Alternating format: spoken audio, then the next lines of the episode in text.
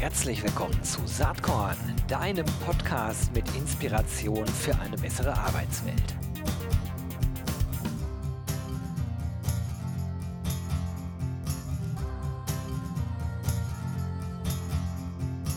Hallo und herzlich willkommen zum Saatkorn Podcast. Heute was ganz Besonderes, kann ich an der Stelle mal sagen. Wir haben zu Gast nämlich niemand anders als den CEO von Randstadt, Richard Jager. Ich freue mich sehr auf das Gespräch. Hallo Richard, schön, dass du da bist. Hallo, äh, schön, dass ich die Einladung bekommen habe und uh, hallo zu allen, die, äh, die man zuhören auf diesem Moment.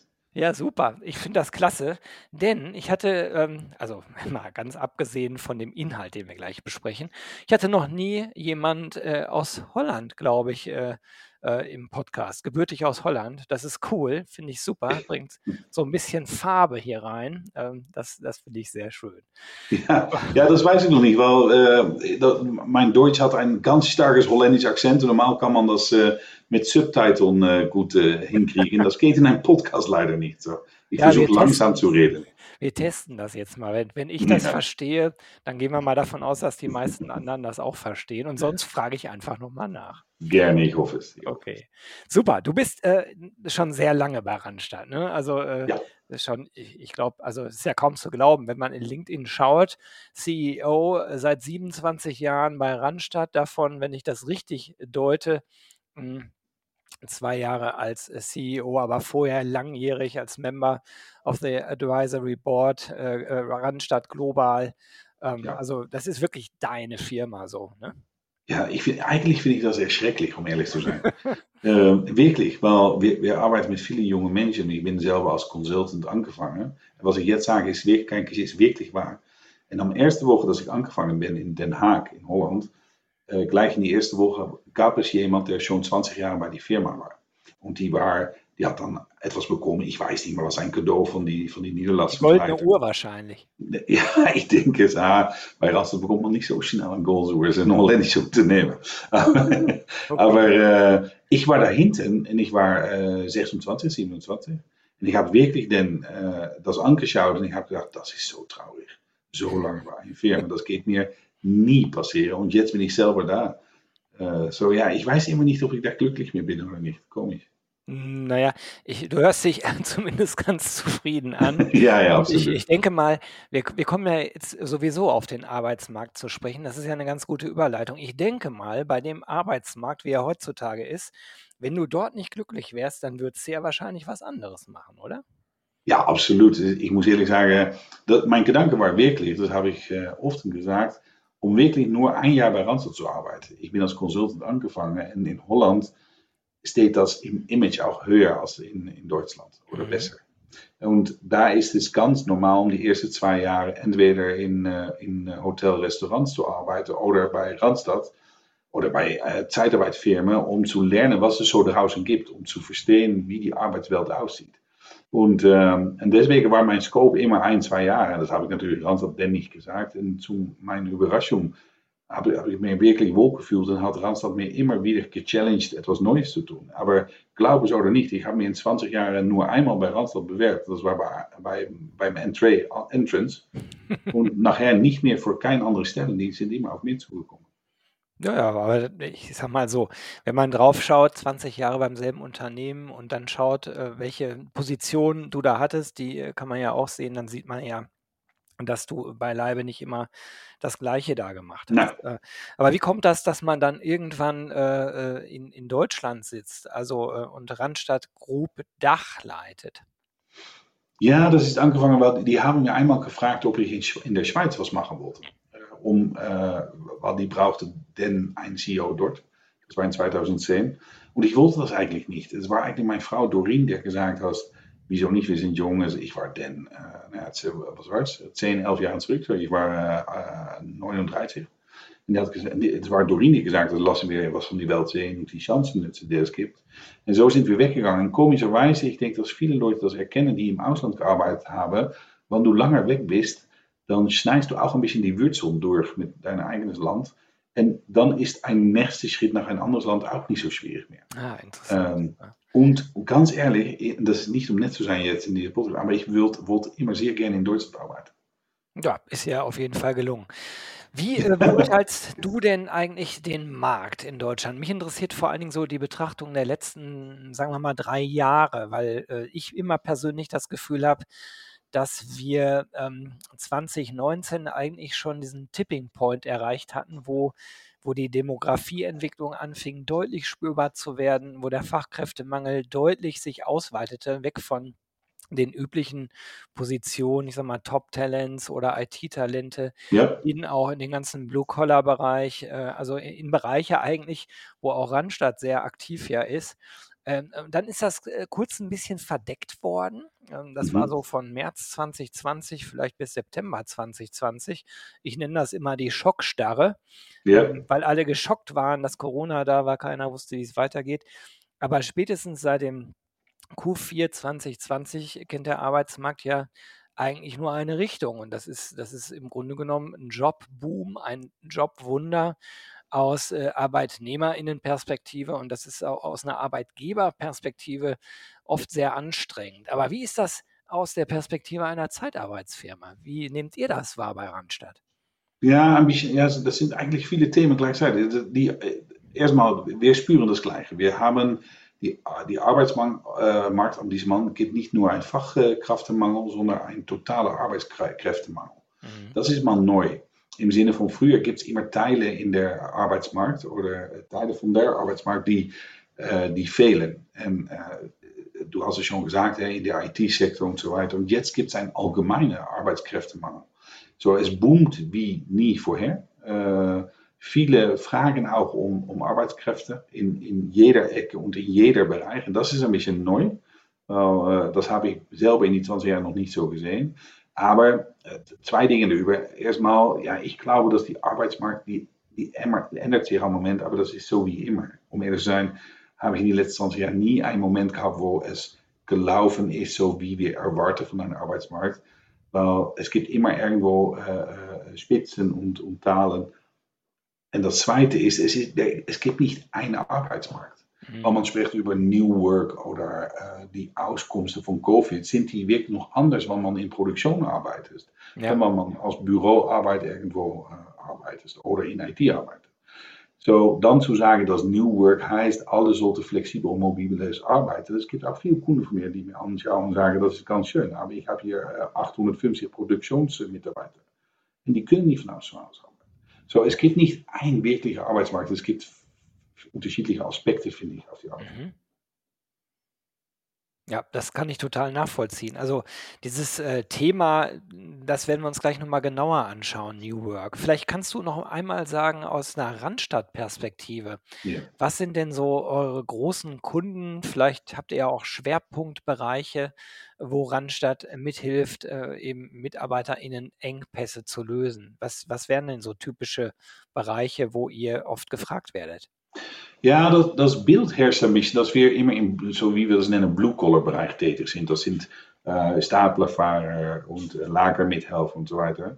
Äh, aber das, das ist eigentlich nicht so. Wir sind ganz balanciert in fast alle äh, Ecken tätig, außerhalb äh, äh, Medizinbereich. Mhm. Ähm, so, wir haben Großkunden in un wirklich unterschiedliche äh, Richtungen. Was ich mich dann immer frage ist, also finde ich, finde ich interessant, habe ich aber Mhm. schon gedacht. Nur was ich mich dann immer frage ist, ist die gegenwärtige Situation für Randstadt eigentlich super, so als Boom, oder ist Ja. das auch kritisch? Weil ich meine, der erste Schritt ist wahrscheinlich schon, dass die Nachfrage nach Zeitarbeit deutlich nach oben geht, weil die Unternehmen ja merken, dass sie selbst die Stellen gar nicht mehr besetzt bekommen. Ne? Das, Ja, ja. davon gehe ich mal aus, oder? Ja, das ist, een, dat is een gute Frage. Das wird, das wird oft danach gefragt. Man denkt, dass wenn Business booming ist, dass das für uns die beste Zeit ist. Äh, aber das ist nicht total wahr. Die Unsicherheitsmomente in die Wirtschaft sind eigentlich für Zeitarbeit der beste Moment. Mhm. Wo man nicht sicher ist, ob man schon fest anstellt oder nicht, sind wir immer ein erlängerte Vorportal. Äh, vergiss auch nicht, 80% von allen Menschen, die bei uns anfangen, die finden innerhalb 14 Monate eine feste Anstellung irgendwo anders. Durch uns oder mittel unsere, äh, äh, verha- äh, wie sagt man das, mittel unsere äh, Service. So, es ist immer die Unsicherheit auf die Markt, die auch jetzt da ist. Und dann kommt noch ein zweiter Faktor dabei, auch wenn es natürlich äh, Mangel gibt. dann sind eigene Unternehmen weniger und weniger fähig, das selber zu organisieren.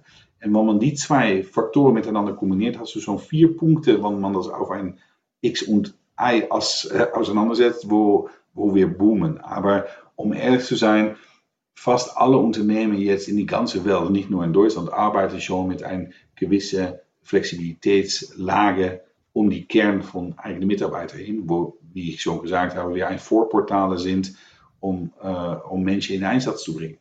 Um, en de, deswegen ist es eigentlich nicht mehr so relevant, ob es gut geht oder nicht. Natürlich, wann es dann zu äh, Momenten kommt als Corona, wo alle nach unten gehen, dann gehen wir natürlich mit. Was ich mich äh, dann äh, als nächstes immer frage in dem Kontext ist, wenn dieser Mangel, wie du beschreibst und wie ich das mhm. auch wahrnehme, eben kein äh, spezieller äh, Fachkräftemangel mehr ist, das ist jetzt ein bisschen doppelt gemoppelt, also kein Fachkräftemangel mehr ist, sondern ein Arbeitskraftmangel. Mhm. Habt ihr dann als Randstadt nicht vielleicht selbst sogar die ganz große Challenge an Talente, die ihr vermittelt, überhaupt ja. ranzukommen? Ja, wir, wir, kennen die, wir kennen die gleichen äh, äh, Probleme um Anziehungskraft zu haben natürlich auf dem Markt. So, ich habe wirklich gerade, das glaubst du nicht, aber eine Stunde zurück, vorher wir diese äh, Podcast äh, besprechen oder tun, war ich noch in een Diskussion, wie wir auch die beste Consultants aus die Markt holen für uns selber. So, ja, das stimmt. Natürlich ein, ein sehr großes Unternehmen, wo wir äh, in zo'n 55.000 Kollegen haben in die Gruppe, in, in Deutschland. En dat zijn de externe Mitarbeiter. De interne Mitarbeiter sind so alles beieinander zo'n 3000. En daar, daar spüre die gleiche Engpass. Ähm, äh, aber das Gute ist natürlich, da haben wir ein kleines Vorteil auf andere Unternehmen, es ist unsere Core-Business damit was zu tun. Ähm, en deswegen haben wir natürlich auch ein bisschen Erstwahl. Fast äh, 60% von allen Leuten, die bei uns anfangen, als Kollegen, so auch ich, waren vorher eerst externe Mitarbeiter. En dan vragen unsere Consultants, die Leute mit die richtige Fähigkeit. Das ist Menschenorientierung, Fingerspitze, aber auch HR-fähig äh, äh, sein. Uh, dan vragen onze collega's, had er geen bok erbij bij ons te arbeiden. Zo komt 60% af ons goed. Ja, en, en, dat is, dat is weer natuurlijk am beste. En dan nog één ding. Ik weiß immer nicht, ob ich happy sein muss oder nicht. Das ist wirklich ein gutes Beispiel. Ich war mal bei Nestle en daar had der ähm, HR-Direktor van Nestle, äh, das war Denmal noch in der Schweiz, hat mir gesagt, ja, Herr Jager, Rans ist eine perfekte Firma, aber da ändert sich zu oft das Personal in die Niederlassung. Mhm. Ähm, En het is wirklich waar. Ich, ich, ich, war, ich war an einem Tisch gegenüber dieser, dieser Herr. Und links und rechts von ihm zat ein Kollege von ihm. Und das war ein alt Mitarbeiter von uns. das ist wirklich wahr. Und ich habe ihm auch gesagt, ja, Herr XX, ähm, ich, ich verstehe das, aber man sieht vielleicht mal für unsere Leute abzu, abzuwerfen, dann können wir für ein bisschen mehr Stabilität sorgen. Aber das, was ich damit sagen will, ist, ich finde das auch nicht so schlimm. wie gesagt, ich bin selber auch angefangen mit die Gedanken, dass ich durch Randstad, auch durch da zu arbeiten, nach zwei Jahren einen anderen Job finde. En ist es dann so schlimm, dass unsere Kollegen eine zweite Karriere finden bei unseren Kunden? Weiß ich nicht, finde ich nicht so schlimm. Also, das sehe ich jetzt mal äh, nicht als Blogger und Podcaster, sondern ich bin ja auch Geschäftsführer einer Agentur. Äh, das sehe ich durchaus ähnlich. Also natürlich stellen wir Leute ein und die Erwartungshaltung ist nicht, wenn wir 20 Leute einstellen, dass sie in fünf Jahren alle noch bei uns sind. Ne? Ja, dafür genau. ist, dafür ja. ist das äh, in, in, in, Teilen auch Karrieresprungbrett. Und man macht das zwei, zweieinhalb Jahre und, äh, und geht dann weiter. Und relativ oft landet man dann auch beim Kunden. Was für uns ja. langfristig auch gar nicht schlecht ist, weil wenn man gut auseinandergegangen ist, arbeitet man natürlich dann ja. auf einer anderen Ebene äh, weiter zusammen. Das, ja. das, ist also grundsätzlich positiv. Das ist natürlich nur in diesen Zeiten, wo es so schwierig ist und äh, eigentlich ja Recruiting und Retention wahrscheinlich immer unter den Top 3 Top-Management-Herausforderungen sind, äh, natürlich nicht mehr ganz so easy wie vielleicht noch vor fünf Jahren, wo klar war, das ist jetzt nicht schwer, neue Leute zu attrahieren. Ja, das ist, ich, ich glaube auch, dass das wirklich ein, ein der Dinge ist, die am meisten knirscht in die Industrie. Man denkt noch immer sehr traditionell, dass Menschen ihr ganzes Leben bei einem Arbeitgeber arbeiten willen. Aber junge Leute, wir haben mal eine Umfrage gemacht, äh, junge Leute bis 28, davon sagt 70 Prozent, ich will sowieso nicht länger als fünf Jahre bei einem Unternehmen arbeiten. Das ist die neue Art und Weise von Denken. Ähm, en wenn man ein Unternehmen oder politisch das Umfeld so einrichtet, dass man davon ausgeht, dass jemand voor ewig bei dir bleibt, dann bist du auch, denke ich, wirklich in große Probleme. Das sehen wir auch. Weil das zieht keine Leute ein auf die Arbeitsmarkt. Wenn du probierst, Leute für einige Jahre bei dir zu bringen, dann hast du viel mehr Erfolg, um eine Chance zu haben, diese Leute auch wirklich zu finden. Äh, Im Stadt von zu denken, wie voorkom ich, dass jemand geht? Es ist kein Gefängnis.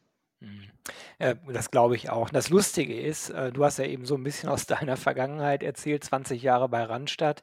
Ja, Ich arbeite seit 20 Jahren im Bertelsmann-Konzern und davon mache ich elf Jahre jetzt auch schon die Agentur. Und hätte mir das einer am Anfang dieser Zeit gesagt, das hätte ich überhaupt gar nicht geglaubt, weil mein innerer eigener Zeithorizont, übrigens auch heute noch, nie länger als zwei Jahre nach vorne geht. Nein, genau. So. Und ähm, alles andere ist auch ein bisschen naiv, äh, zu sagen, in fünf Jahren sieht die Welt so und so aus, das weiß man ja gar nicht. Und Genau. ja, wenn es spannend bleibt, dann, dann ist das gut. Du, ähm, ich, ich habe gesehen, dass ihr als Randstadt ja eine ganze Menge Studien macht. Du hast ja gerade schon Ja, äh, erzählt, äh, ihr habt da eine Studie gemacht, aber ihr habt auch gerade ein Themenfeld äh, aufgesetzt. Ähm, über das Wording können wir gleich direkt mal sprechen. Äh, New Work. Äh, da ja. habt ihr eine Trendreport-Serie zur neuen Arbeitswelt. Erste Folge ist schon erschienen, aber es wird noch mehr dazu geben. Vielleicht, vielleicht fangen wir damit mal an. Was heißt New Work überhaupt für dich? Ja, dat, dat, erstmal Word New Work, das hasse ich wie, wie, wie, wie der Pest eigentlich. Weil es gibt kein New Work. Ähm, Arbeit ist immer in Bewegung. En das ist schon 100 Jahre so. So, dass wir Corona haben, heißt nicht, dass die Welt hinein so unglaublich geändert ist. Ja, das ist eher, das ist nur schneller gegangen in eine Entwicklung und in eine Akzeptanz von gewissen Sachen. Aber äh, wie man guckt nach Arbeit, wenn man das anschaut in den letzten 100 Jahren, hat das sich fast jede 10, 15 Jahre ändert und äh, immer, und das ändert sich noch immer. Und auch in 10 Jahren äh, arbeiten wir anders als jetzt. Mhm. So, New Work, das Wort, nou, da bin ich schnell bei dir, da, da, das müssen wir mal verge vergessen. Ähm, weil äh, die Frage ist mehr, wir untersuchen, okay, wie, wie guckt man nach Arbeit? Und das machen wir für die Attraktivität für Arbeitgeber. Wir willen lernen von, von Menschen, die äh, fähig sind zu arbeiten, so zwischen 18 und 65 Jahre, willen wir wissen, wie guckt man nach Arbeit, was ist für dich wichtig und so weiter. Äh, en äh, was ist dann auf, äh, auf, auf relevant für, äh, äh, bei einem Arbeitgeber haben? En daar sehen wir, en daar jedem Jahr sehen wir, was dann die Top-Prioritäten sind und nicht. En daar machen, machen wir eine Studie aus, womit wir auch andere Unternehmen lernen können, wie man sich anziehungskraftiger auf die Arbeitsmarkt begeben kann. En daar siehst wat wir dann sprechen über New Work, lass mal, nogmaals, tut mir leid für das Wort, ähm, da, da sieht man, dass die Bewegung natürlich von Corona alles versneld hat. Nou ja, das ist eigentlich logisch. Ich spreche auch nicht so gerne über Corona, weil ich sage immer, es gibt schon 82 Millionen Experten in Deutschland, die brauchen nicht noch eine. Ähm, aber was man sieht, ist, dass vor allem eigentlich äh, zwei Dinge sich ändern. Das erste ist, was sich groß ändert, ist die Attitüde von Menschen gegenüber Arbeit. Wo früher Arbeit natürlich alles war ganz wichtig, man bewerbt sich en man bittet bis zum der Himmel, dass er angenommen wird bei einem großen Unternehmen, die, die, wo ihre Vater von denkt, äh, fabelhaft. Die Zeit ist wirklich vorbei. Menschen sind glücklich, in meinen Augen, viel mehr agil, um selbst zu sagen, ja, en was, what's in it for me? Was bringt das mir? En nicht nur in Geld. Geld ist immer ein Basis, der bleibt als Vorwert wichtig. Wenn man nicht zahlt wird für das Gefühl, oder das Gefühl hat, nicht das richtige Geld zu bekommen für die Leistung, dann sind die schnell ausgesprochen. So ist es mehr ein Hygienefaktor. Ja. Aber das Zufügen von was tut der Unternehmen für mich und für mein CV en was, was bringt er mir in Wertschätzung und in Werte, da hat der Welt sich total geändert. Wirklich total geändert. En ich hoffe, dass das auch so weitergeht, weil es ist wirklich etwas, was ich in mein eigenes Unternehmen sehr gerne nach vorne bringe. Ich habe zo'n 3000 Kollegen en ich würde total irre sein, want ich denke, dass ich es besser weiß dan diese Menschen. Mhm. En dat heißt, dass wir eine total andere Art und Weise von Arbeit haben, wo man auch sich ungefragt ausgemoest über die Richtigkeit von, von der Richtung und Strategie oder Dinge, die gut gehen oder nicht. En man muss das auch akzeptieren. En daar spüre ich noch ein alte Hierarchie-denken, wo viele nou, Managers of Kollegen daar toch Mühe mit haben, wann daar etwas über gesagt wird. En dat is eigenlijk doof, want diese Menschen wissen veel besser, wie es geht dan ich. So. Also ich würde sogar sagen, selbst wenn sie es nicht besser wüssten, ich glaube, äh, Dann erfahren Sie dass es du ja. recht hast. Selbst wenn sie es nicht besser wüssten, müsste man es in dieser gegenwärtigen Marktsituation ja trotzdem ernst nehmen. Ja, Weil wenn ich es ja. nicht ernst nehme, äh, dann sind sie halt weg irgendwann. Ist doch klar. Ja, aber ich, ich glaube, ich mache das wirklich. Ich, ich hoffe auch, dass jeder, der, der zuhört von Randstad, das auch bestätigen kann. Wir haben eine ganz offene und direkte und transparente Kommunikation, wo ich wirklich auf stolz auf bin. Ja. Im Sinne von, wir sind mit alle per Du, aber das ist nicht so schwierig. Wir machen am Morgen ein Management-Meeting und am Mittag ist das weitergeleitet pro Mund, schon mit alle Kollegen. Äh, en dat geht in zwei Richtungen. Wir sorgen für äh, Plattformen, sowohl digital als live, wo alle sich wirklich äußern können und nicht mit 500 in een Saal, dass du fragst, gibt es noch jemand mit einem Problem? Und dass die alle denken, well, Ja. aber wirklich offen miteinander kommunizieren und auch die, wie sagt man das, äh, das Versicherungsgefühl haben, dass man das kann. Weil ich auch wirklich, alles was diese Menschen, das, sind, das ist wirklich, warum ich noch bei Randstad arbeite. Der Durchschnittsalter bei uns ist, glaube ich, irgendwo so, ich denke 32 oder 31. Ich arbeite mit ziemlich jungen Menschen, die auch intelligent und kreativ sind. Dan musst du die auch reden lassen. Du kannst doch nicht diese Leute sagen, was zu tun der ganze Tag. Das würde Ehre sein. En, en, das gibt ein, en das ist wirklich das neu, neue Arbeiten, was viel schneller auf uns zukommt, als viele Menschen denken. Wirklich. Ich würde sagen, das ist eigentlich schon da. Ist schon da. All, Ja. all das, worüber so diskutiert wird, ne? also Ja. ähm, äh, Benefits, ähm, Employee Wellbeing, ähm, irgendwie Unterstützung äh, in jeglicher Art, äh, wenn du Sorgen mit deiner Familie hast und so weiter. Also all das, was vielfach so diskutiert wird und vordergründig da steht, da beteilige ich mich als Blogger ja auch, finde ich auch interessant und spannend, lässt sich aber eigentlich immer wieder zurückführen auf das Thema Wertschätzung, meiner Meinung Mhm. nach. Ne? Das ist, Ja. äh, das ist so der Kern des Ganzen. Und ich glaube, dass so eine wertschätzende Unternehmenskultur, dass da eigentlich kein Weg dran vorbeiführt. Und wenn man sich jetzt diese ganzen New Work-Ansätze anschaut, all das, was da wiederum drin steckt, da ist ja New Leadership, Themen wie Diversity, Sustainability, äh, all diese Themen, das sind im Grunde genommen, wenn man es weiter aufmacht, in meinen Augen gesellschaftliche Gesamtentwicklungen, die natürlich auch in der Arbeit ihren Widerhall finden. So Ja, ich das absoluut. En, en had de, de society zich einfach geändert. En damit die Werte, die Kandidaten und äh, Mitarbeiter haben. Aber es hat mir auch wirklich viel Sorgen gemacht. In die Zeit von Corona habe ich viel, viel gespürt. Äh, glücklich bei Nachbarns oder hier in die Gegend und weniger bei Randstad. Dass immer die Fragen kommen mit das, zum Beispiel das mobiles Arbeiten. Ja, wie kontrolliere ich, dass meine Kollegen dann wirklich arbeiten? Mhm. Nou, dat zaakt voor mij zoveel. Ik kan dat, dat, dan ben ik immer zo erstaunt, man zo denkt. Want dat zaakt eigenlijk, als Grundlage gehe ich davon aus, dass meine Leute, sobald die die Chance haben, äh, nicht arbeiten willen. Das ist erstmal, was man dann denkt. En dat, deswegen ist mal gut, dass die nach Office kommen, want dan kan ich die ganzen Tag anschauen, dass die da sind auf Zeit und arbeiten. Ja, Das ist natürlich, eine, äh, Entschuldige, wenn ich da unterbreche, das ist natürlich Ja. eine etwas naive Denkweise, weil nur Ja. weil die äh, Kollegen im Büro sitzen, was weiß ich, was die gerade machen. Ja, genau. Also man kann auch lange auf den Bildschirm gucken und darüber nachdenken, welchen Film man sich abends im Kino anschaut.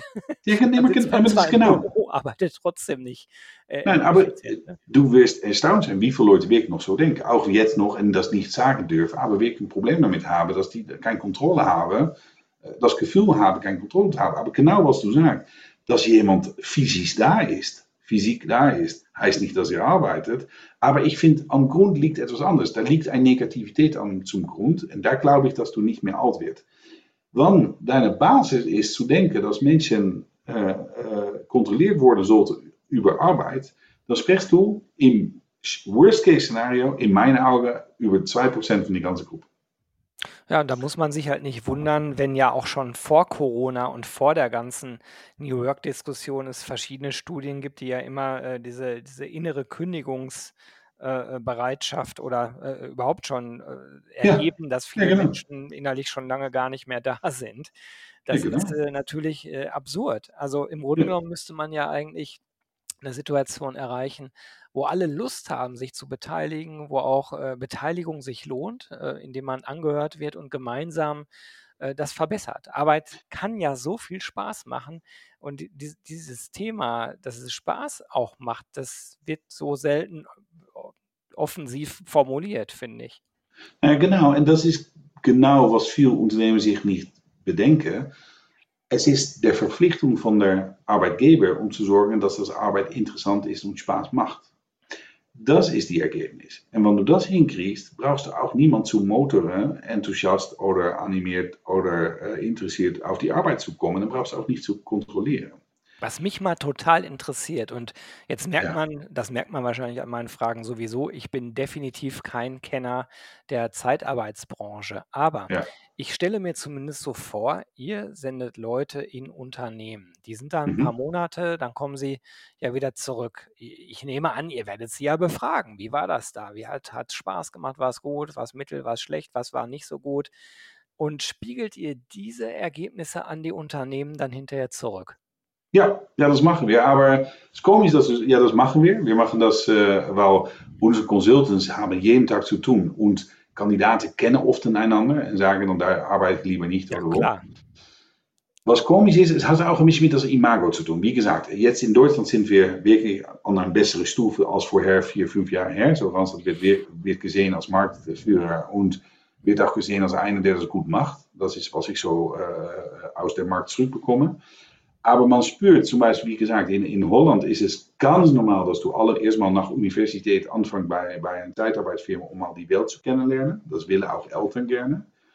Äh, das ist hier was weniger. So, damit ist auch ähm, die Bereitschaft zuzuhören, was wir als Industrie erfahren, noch weniger in Deutschland dann, dass es zum Beispiel ist in Holland. Aber das hat sich geändert in den letzten Jahren und wir bringen das auch zurück. Aber die Frage ist, ob man es wirklich hören will am Ende. Wann, Ja, wann, ja, gut, da, das wäre Ja. jetzt der nächste Punkt exakt, weil also ihr macht das, das finde ich ja schon Ja. mal super. Und dann wäre natürlich die Frage, wie sind die Reaktionen? Jetzt hast du gerade schon gesagt, wäre schön, wenn da genauer zugehört werden würde. Nur in Zeiten wie diesen müsstest du doch so langsam merken, dass die anfangen, mehr zuzuhören als in der Vergangenheit, oder? Ja, ja absolut. Dat, dat merken wir auch. Dann werden die Gespräche auch anders und die werden auch interessanter. Im Sinne von, dass man dann wirklich mehr in der Tiefe geht und okay, Wohlbefinden, was heißt das denn?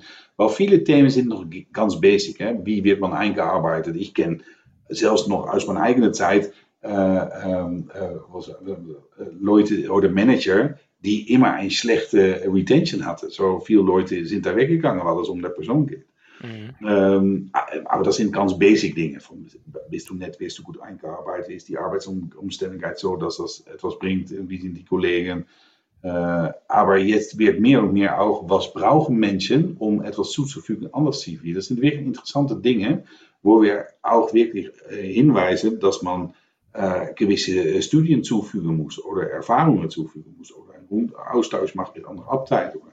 Und da haben, kunnen wir auch wirklich einen Mehrwert bringen. Das machen wir schon lange und das, das wirkt auch. So ja, man hört besser, besser zu. Aber ganz ehrlich, noch ein Punkt dazu, wenn es okay ist. Ich, es ist zu, manchmal denke ich auch, ich bin jemand, der äh, es besser weiß als der andere. Das ist nicht so, wir sehen einfach viel. Mhm. Und ähm, manchmal äh, muss auch ich noch beilernen. Ich, nur ein Beispiel, ich war zwei Jahre zurück in einer Rundreise in Spanien.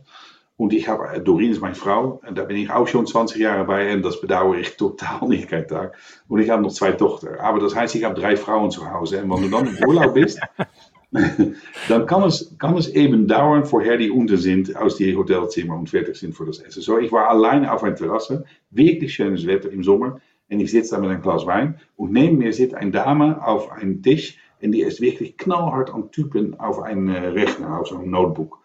Wirklich vol dran en is wirklich hard am Arbeiten. En ik, ik, wie alle Holländer reden wir mit alle, wenn wir die nicht kennen. Uh, en ich habe gesagt, sie machen wirklich etwas falsch. Und sie guckt mir an und sagt, Entschuldigung. Und ich sage, nou, sie machen etwas falsch. Und sie sagen, wieso? Ich sage, nou, sie sitzen in das beste Wetter der Welt, in die schönste Umgebung en in das schönste Hotel. Und sie, sie haben nur uh, Andacht für ihre oder? En ik meinte es net nur als, als Witz. En sie guckt mir an, sie lacht und die sagt, das ist wirklich wahr, das ist wirklich passiert. Ich sage, nein, vielleicht siehst du das verkehrt. Weil, falsch, weil ich komme aus London, ich habe eine Anfrage bekommen, um diese Buchen zu rezensieren. Und das war so ein netter Angebot, ein interessanter Freelancer-Job für zehn Tage, dass ich mir abgefragt habe, mache ich das in London im Regen in ein Hotelzimmer, in mein eigenes Zimmer, oder buche ich mir Grenada in Südspanien? ja, gut. Wirklich waar, is wirklich passiert. En dat had mir auch wieder gedacht van shit, oder? Du, man, man denkt so anders, dass auch ich fange an traditionell zu denken. Uh, en sie hat völlig recht, oder? En ik vind dat zo schön, dass mensen diese, wat we dan spreken über Neuwork, mobiles Arbeiten, dass man einfach die, die Chance nutzt, um viel Freiheit zu haben, die Dinge zu tun. En wie gesagt, Menschen arbeiten dann wirklich ohne Probleme auch so gut, als wenn die äh, im Office sind. Das glaube ich wirklich. Das glaube ich auch. Also am Ende ist es äh, eine Frage der Kultur, der Unternehmenskultur. Und hast du eine Misstrauenskultur oder eine Vertrauenskultur?